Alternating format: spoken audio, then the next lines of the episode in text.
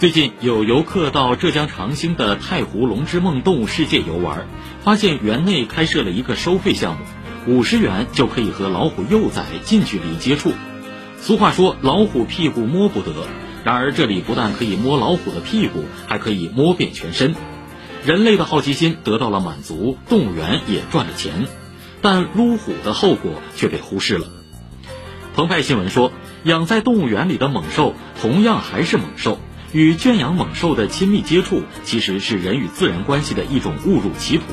也突破了人与野生动物的正常边界，对于人和动物都有害无益。